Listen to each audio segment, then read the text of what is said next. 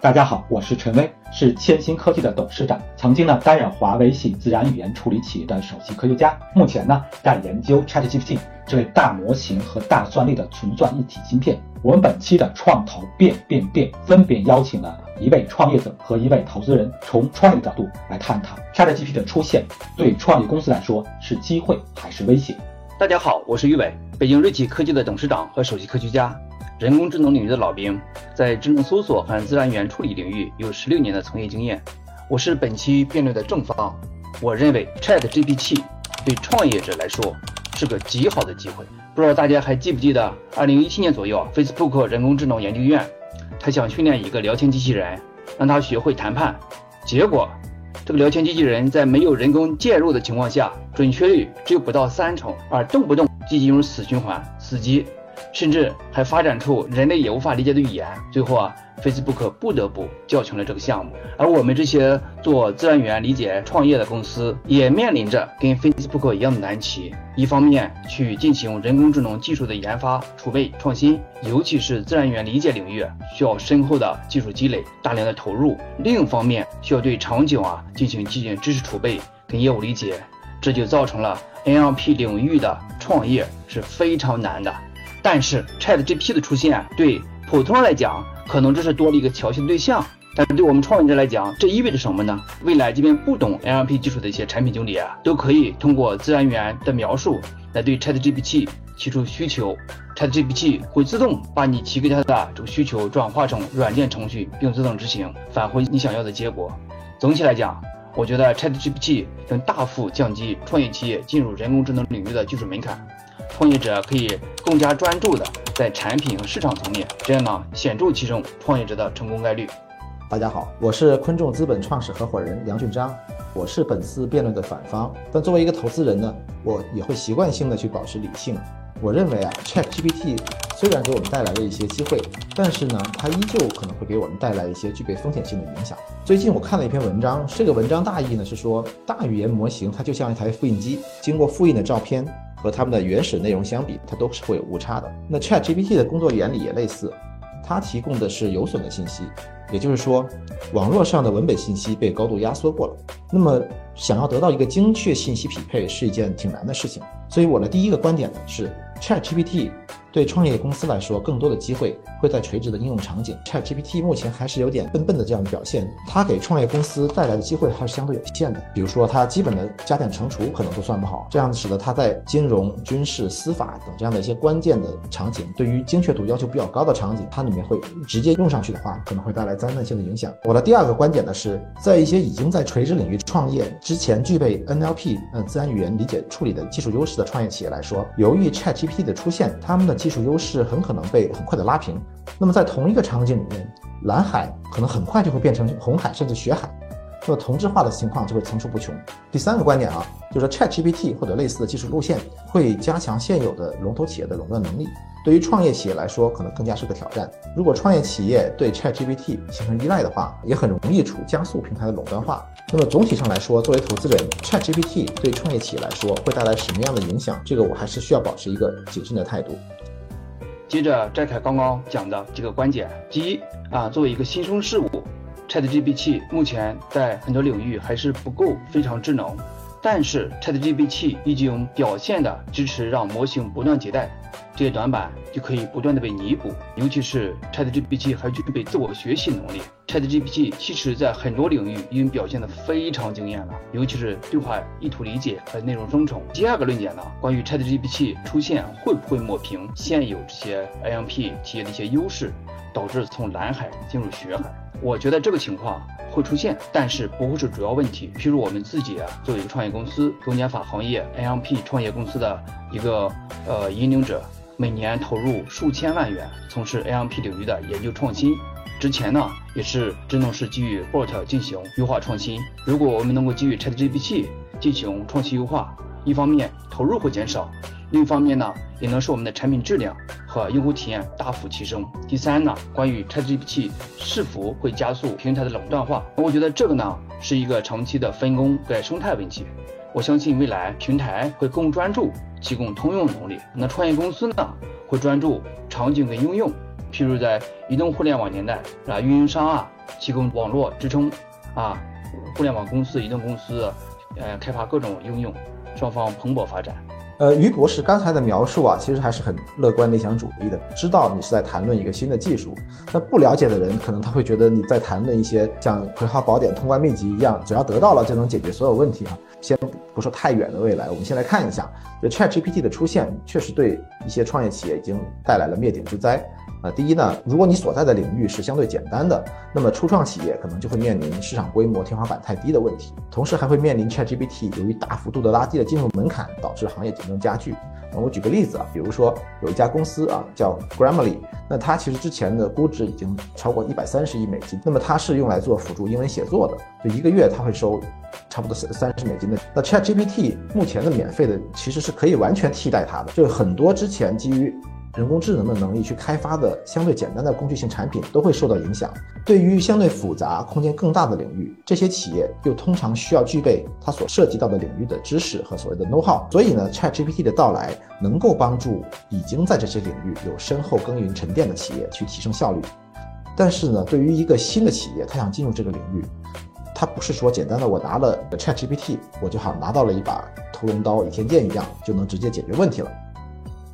对创业公司来讲，创业本身就要探索和服务新的场景和需求，完成从零到一的突破。而 ChatGPT 的出现，会让这个突破变得更快，成本更低。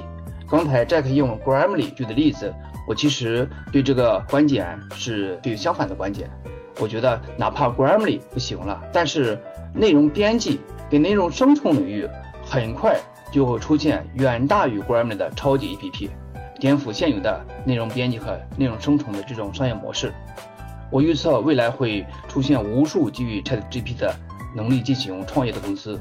当然，创业公司不可能也不应该完全依赖 ChatGPT 来完成它的所有任务，否则那就是 ChatGPT 的产品代理了。这种公司是没有壁垒的。于博士刚才讲的呢，看起来是有道理的。但是呢，我们来看一下，其实目前来看，除了 OpenAI 基于超大模型的 ChatGPT。给我们展现了比较好的效果，其他的大厂的努力，目前来看，包括谷歌，其实它还没有看到我们所理想、希望看到的这样一个结果。国内的大厂更加是喊口号和蹭热点多一些哈，这个事情的门槛还是很高的。那么大厂尚且如此，对于资源匮乏的创业型企业来说，用小模型、小算力，它能够做出什么样的效果来说，这个事情本身还是很让人质疑的。从原理上来说，能不能讲得通？那么起码博士还没有完全说服我。那么从另外一个角度来看。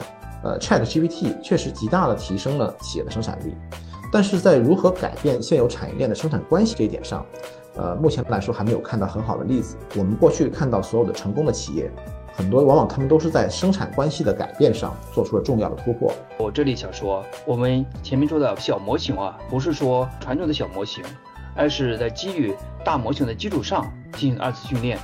啊，有了 Chat GPT 这种大模型之后，创业者可以直接基于场景。进行兴趣优化训练，所专注的垂直类创建自己的模型，只需要付出不到万分之一的数据，百分之一的算力啊，就能够训练出一个针对本场景来讲非常好的模型。那以我们自己为例啊，我们过去是基于 Bot 进行训练，我们现在已经开始基于 ChatGPT 进行更优的模型的二次训练了。同时啊，因为 ChatGPT 本身定位自己为平台提供方，它自己呢也不可能。去把开发产品、开发应用覆盖所有的场景，我们永远不要低估创业家们的想象力和执行力。啊，像电脑刚出现的时候，有人预测全球的需求量不会超过五台。乔布斯发布了触摸屏手机的时候，就是以他这样的想象力，也没有想到会带来如此巨大的移动互联网市场。而 TCP/IP 协议刚发明的时候，也只是一个研究机构内部管理多台多 G 电脑之间的数据交换来用的。谁能想到催生了如此波澜壮阔的人类数字革命？哎，ChatGPT 刚一亮相便席卷全球，就是因为即便是普通人都能感受到了体检临近的冲击。我相信创业家群体能给大家带来更多的惊喜。像这种全民狂欢来迎接的新的技术，呃，很多时候它都是一种集体无意识的 overhype 现象。那么随后他们很多时候会经历一个非常曲折的发展过程。通常我们行业里面提到的这种技术成熟度的曲线，它展现的其实就是这样的一个过程。当然，还有很多技术最后是无疾而终的。技术的商业史中间有无数次的证明了这一点。甚至像人工智能本身做一个大的领域，它中间经了几波的发展，其实本身也是这么一个过程。我作为一个投资人，我会更关心技术怎么在场景里面的落地。呃，回头看一下，像 AlphaGo 当年也引起了非常高度的关注哈。那随后的发展来看呢，目前还没有看到像大家想象里面的面向丰富场景的创新应用和类似的商业机会。那么在大众狂欢的时候，作为我来说，我可能不太希望自己成为那个追风口去制造泡沫的那个人。当然，我自己本身是一个硬核理工科出身的，所以面对技术的重大突破，我当然会跟大家一样兴奋。那同时，作为一个投资人，我也会同时去刻意的保持一份理性和质疑的心态。当然，我也很希望这个有机会跟更多的优秀的创业者能够进行交流，呃，让他们来说服我今天的观点是错的。ChatGPT 会取代搜索引擎吗？哦，我认为会取代。上周啊，微软已经开始把他们的搜索引擎跟 ChatGPT 进行全面整合了。我相信，在很短的时间，基于 ChatGPT 的搜索马上就会出现。我认为哈，从中短期来看，ChatGPT 会对搜索引擎带来很大的冲击，但是还不会取代搜索引擎。从目前来看，ChatGPT 更擅长是对人类提问意图的理解，去找到相关的信息，并且以人类更容易理解的方式来去重新表达。它的回答其实并不准确。所以这个对提问的人的要求是很高的。你会发现呢，你去问一些你不熟悉的问题的时候，你觉得他真牛；但是你去问一些你熟悉的话题的时候，你就会发现他就是在一本正经的胡说八道。ChatGPT 会不会磨灭咱们人类思考的动力？比如说，就像《三体》一样，锁死人类科技树天花板之后，人类就会进入科学的停滞。我其实有这个担忧的。ChatGPT 确实会让很多人失去思考的动力。我们知道了书后面的参考答案以后，很多情况下就放弃了去对这个解题思路的探索。我认为 ChatGPT 它不会磨灭人类思考的动力。呃，我们通常说，提出一个问题往往比解决一个问题更重要。所以我觉得 ChatGPT 为人类提供了一个更高效、更智能的寻找答案的工具。但首先，它需要人类问的好的问题。感谢两位精彩的讨论。